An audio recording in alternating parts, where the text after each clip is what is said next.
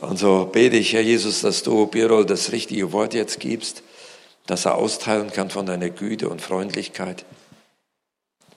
Und dass du mir, dass du uns die Gnade gibst zu hören, dass wir bereit sind, auf deinem Weg zu gehen. Amen. Basics ist eigentlich ein ganz gutes Stichwort. Heute geht es auch um Basics, aber heute geht es um Basics für Fortgeschrittene. Also es geht heute um Basics, aber machen es nicht ganz einfach. Ein bisschen, bisschen anspruchsvoller. Ich will euch ja nicht, nicht langweilen, ich will ja, dass ihr auch was lernt, ähm, dem Kopf und fürs Herz. Und darum machen wir heute, reden wir über Gottes Retterliebe, Basics für Fortgeschrittene. Aber zuerst gebe ich euch einen heißen Tipp. Wenn ihr das erste Mal auf eine neue Person trefft, kann Verwandtschaftstreffen und da ist der neue Freund von eurer Schwester. Ja? Und ihr wollt ihn jetzt ein bisschen kennenlernen, aber man manchmal kennt man das, man kommt nicht so richtig ins Gespräch. Ja, ist irgendwie, man findet kein Thema. Heißer Tipp, frag den anderen, was seine, vielleicht nicht in den Worten, aber was seine größte Leidenschaft ist. Was machst du in deiner Freizeit zum Beispiel? Dann habt ihr den Vorteil, oder das Schöne daran ist, der andere kann über was erzählen, was ihn begeistert. Ja, ihr habt also Gesprächsstoff für eine Weile. Der Nachteil ist, ihr müsst vielleicht einem Angler zuhören, was es alles an Ködern gibt für verschiedene Fischrouten und so, wo man am besten hingeht, für welche Fische. Aber ihr habt einen Gesprächsstoff. Das Besondere ist, ihr lernt den Gegenüber sehr gut kennen. Ihr lernt was, ihr lernt was Wichtiges über euren Gegenüber. Wenn ihr fragt, was ist dir, was ist dir am wichtigsten, dann lernt ihr viel darüber, wie der andere denkt, wie der andere tickt, über das Wesen. Und das wollen wir uns heute bei Gott anschauen. Wofür brennt Gottes Herz? Was ist ihm wichtig? Was ist für ihn wesentlich? Ich nehme es vorweg, zwischen dem Alten und dem Neuen Testament hat sich nichts geändert darin. Das ist eine, zwei Seiten derselben Medaille, sagt man. Aber es gibt schwierige Stellen. Und ich habe schon gesagt, heute fordere ich euch ein bisschen heraus. Eine so eine schwierige Stelle habe ich heute mitgebracht. Ist aber eine sehr, sehr wichtige, deswegen habe ich sie mitgebracht. Es ist die Stelle, wo Mose Gott bittet, Herr, lass mich dein Angesicht sehen. Und Gott sagt, mein Angesicht kannst du nicht sehen, dann müsstest du sterben. Aber ich werde an dir vorbeigehen und meinen Namen ausrufen. Und Namen haben in der Bibel eine ganz tiefe Bedeutung. Es ist nicht einfach nur wie jemand angesprochen wird, sondern es hat auch mit dem, mit dem Wesen, mit dem Charakter der Person zu tun. Also Gott offenbart Mose sein, sein Wesen, sein, seine Person, als er an ihm vorbeigeht und ausruft. Was ruft er aus? 2. Mose 34, Vers 6 und 7. Und der Herr ging vor seinem Angesicht vorüber und er rief aus, Herr, Herr, Gott, barmherzig und gnädig und geduldig und von großer Gnade und Treue, der da tausenden Gnade bewahrt und vergibt Missetat, Übertretung und Sünde. Aber ungestraft lässt er niemand, sondern sucht die Missetat der Väter heim an Kindern und Kindeskindern bis ins dritte und vierte Glied. Zwei Aussagen sind hier. Die erste fällt uns leicht, die zweite nicht so. Die erste Aussage, Gott ist Herr, Herr. Das heißt, der, der ist, der, der da ist, der für dich da ist. Das steckt in diesem Gottesnamen Herr drin. Er ist Gott, er ist barmherzig, er ist gnädig, er ist geduldig, er ist von großer Gnade und Treue. Hier liegt der Schwerpunkt von der Selbstoffenbarung. Wir sehen es schon an der Anzahl der Wörter, die benutzt werden, um Gottes gnädige Seite, seine barmherzige Seite, seine liebevolle Seite zu beschreiben. Und das ist das, was uns leicht fällt, das so anzunehmen. Ja, Gott ist so. Aber da hört die Selbstoffenbarung von Gott nicht auf, sondern es geht weiter, der Satz. Zu dem zweiten Teil, der uns nicht so einfach fällt. Gott lässt keine Sünde ungestraft. Ihr Lieben, wir müssen uns diesem Spannungsfeld aussetzen. Wenn Gott sich selbst so beschreibt, dann müssen wir, dürfen wir das nicht ignorieren, dass er das sagt. Und ich erlebe das manchmal, dass wir so eine, und auch bei mir selber, eine Tendenz haben, die Dinge, die uns schwerfallen, zu ignorieren. Wir reden lieber nicht über den zweiten Teil. Der erste Teil, der Vers 6, der wird ganz oft zitiert. Und der erste Teil von Vers 7 auch noch. Aber der zweite Teil von Vers 7, der wird dann immer so hinten fallen gelassen. Aber steht da auch, es ist auch im Wesen von Gott, dass er Sünde nicht ungestraft lässt. Wie gesagt, heute mute ich euch ein bisschen was zu. Aber es geht noch weiter, keine Angst. Wir bleiben da nicht stehen. Aber wir müssen trotzdem eben wahrnehmen, dass er das sagt. Stellt euch vor, ihr habt einen guten Freund und dem schüttet ihr euer Herz richtig aus. Sagt, Mensch, irgendwie in der Ehe ist gerade schwierig und, ähm, und die andere, ein Freund von mir, der redet nicht mehr mit mir und er erzählt wirklich, auf der Arbeit ist schwer und so weiter. Und euer Freund, eure Freundin hört sich das an und sagt, oh, weißt du, was mir gestern passiert ist? Und erzählt von sich selber. Ignoriert das, was ihr gesagt habt. Ist egal, ja. Lasst uns über was anderes reden. Das ist mir zu schwierig. Da würdet ihr völlig zu Recht sehr verletzt sein. Wenn ihr jemandem euer Herz öffnet und der ignoriert einfach, was ihr sagt. Ich plädiere dafür, dass wir das bei Gott nicht machen, sondern dass wir das zulassen und das wahrnehmen, was er sagt. Gott ist gnädig, geduldig, aber er ist auch gerecht. Gnade und Gerechtigkeit kommen zusammen. Das Problem ist, und das kennt ihr auch, das wisst ihr, das wird im Römerbrief von Paulus zitiert, was im Psalm 14 steht. Der Herr schaut vom Himmel auf die Menschenkinder, dass er sehe, ob jemand klug sei und nach Gott frage. Aber sie sind alle abgewichen und allesamt verdorben. Da ist keiner, der Gutes tut, auch nicht einer. Das große Problem ist, wie kann Gott gnädig mit uns sein und trotzdem gerecht? Das ist die große Frage. Seine Selbstoffenbarung, er sagt, er ist gnädig, er ist barmherzig, aber er lässt Sünde nicht ungestraft. Und dann lesen wir, wir sind alle Sünder. Wir sind alle abgewichen. Wir sind alle verdorben. Der Reflex, bei mir persönlich beobachte ich das, ist bei solchen Stellen immer zu sagen, ja, aber so, so schlimm bin ich eigentlich gar nicht. Ich bin, doch, ich bin doch nicht schlecht. Mein Lieben, ich glaube, wir haben uns so sehr daran gewöhnt, dass wir das oft gar nicht mehr wahrnehmen. Ich erinnere mich dran, ich weiß nicht mehr die Situation genau, aber mit fünf, sechs Jahren, schätze ich, habe ich meine Eltern angelogen.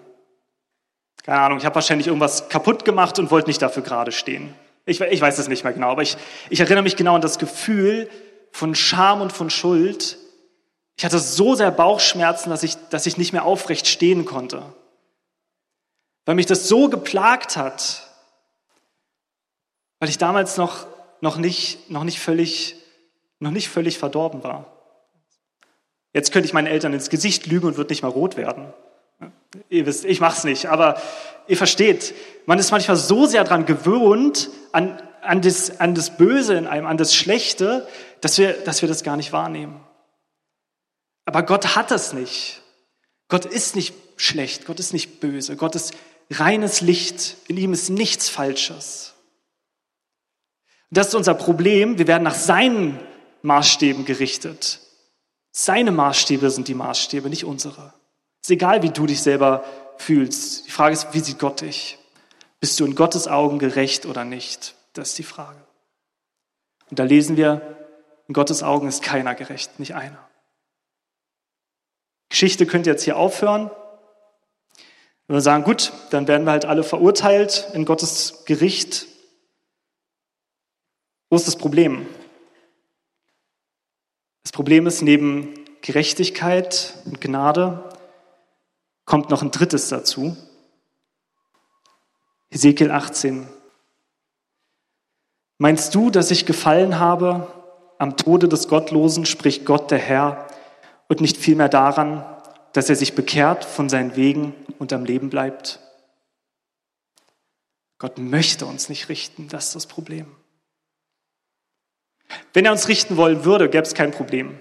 Ja, er würde uns richten, Punkt, fertig. Wir, wir haben es gelesen, wir sind alle nach Gottes Gericht. In seinen Maßstäben sind wir alle schuldig, fertig. Aber er will nicht, das ist das Problem. Er möchte es nicht.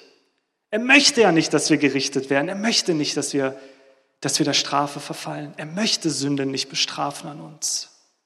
Er wünscht sich, dass er uns nicht bestrafen muss. Aber wir schaffen es nicht. Wir schaffen es nicht. Das ist das Problem, was die Bibel uns beschreibt.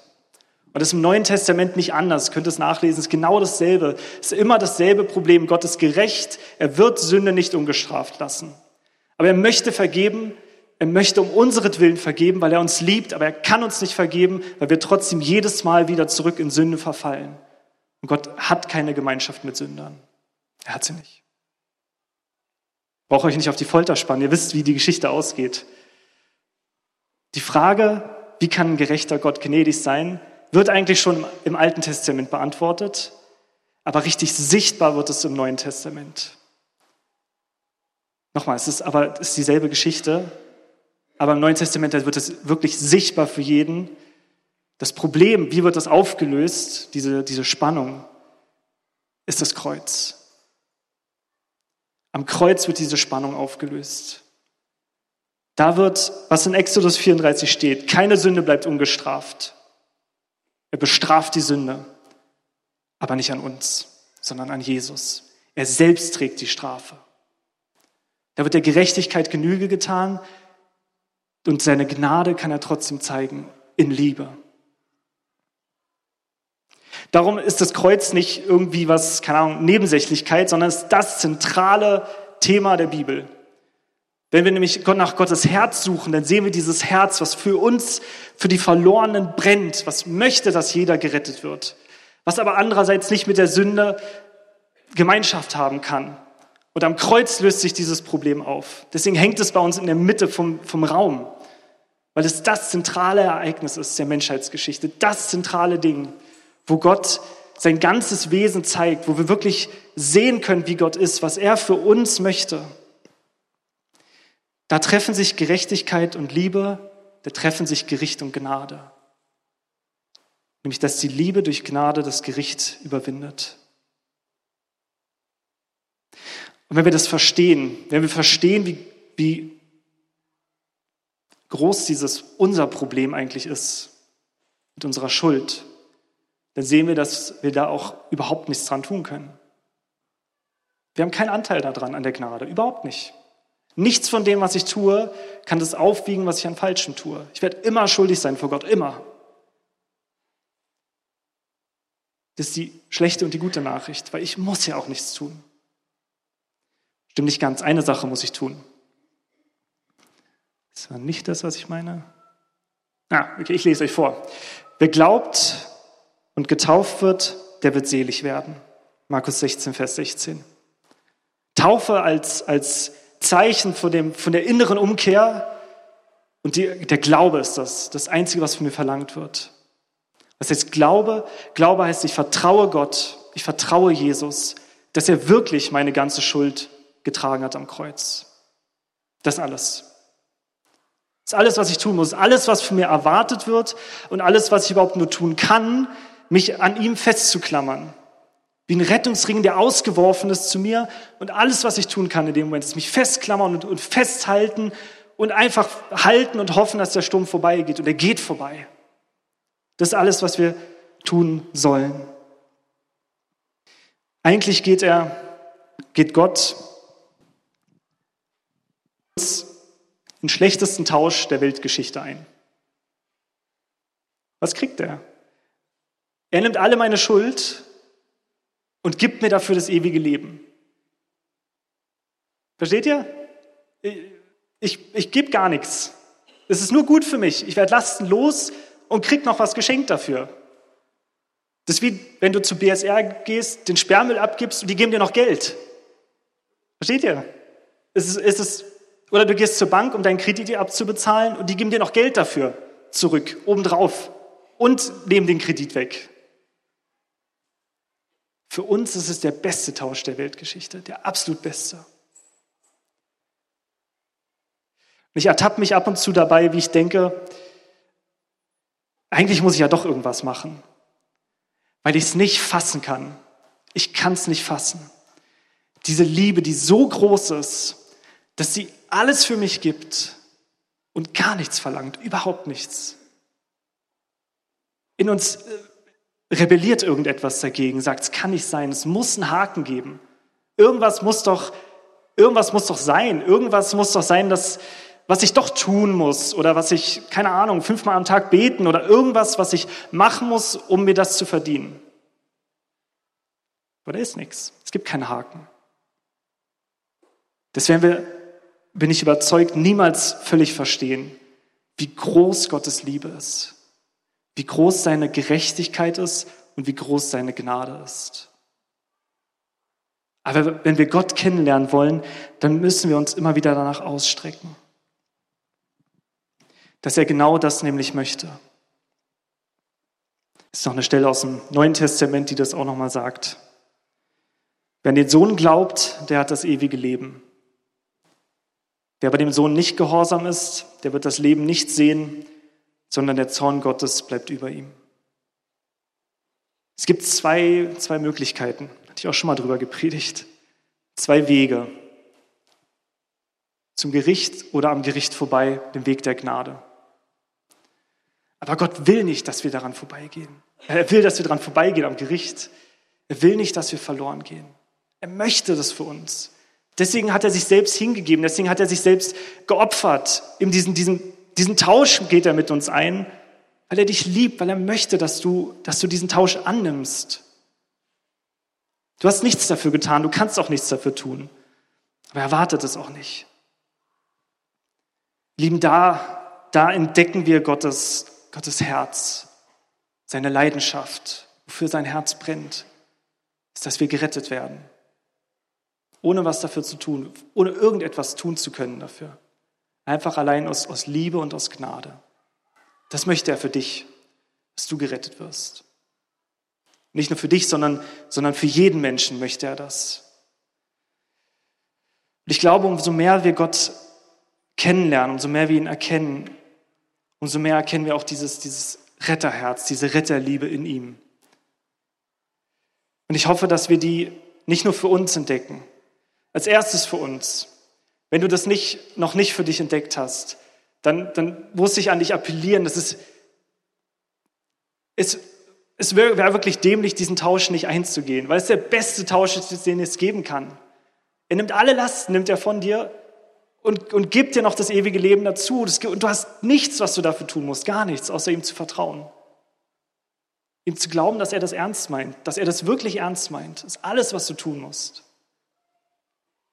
Und wenn für die von euch, die das schon begriffen haben und die das bejahen können und sagen können, ja, das, das ist so, es ist ein wunderbarer Tausch, den ich mit Jesus eingegangen bin, dann lasst uns Gottes Herz darin entdecken, dass das nicht nur für dich und mich gilt, sondern für jeden Menschen. Für die Menschen in deiner Umgebung gilt diese, diese Liebe genauso. Möchte Gott genauso, dass sie gerettet werden. Sein Herz, er sehnt sich danach, dass alle gerettet werden und zur Erkenntnis der Wahrheit kommen.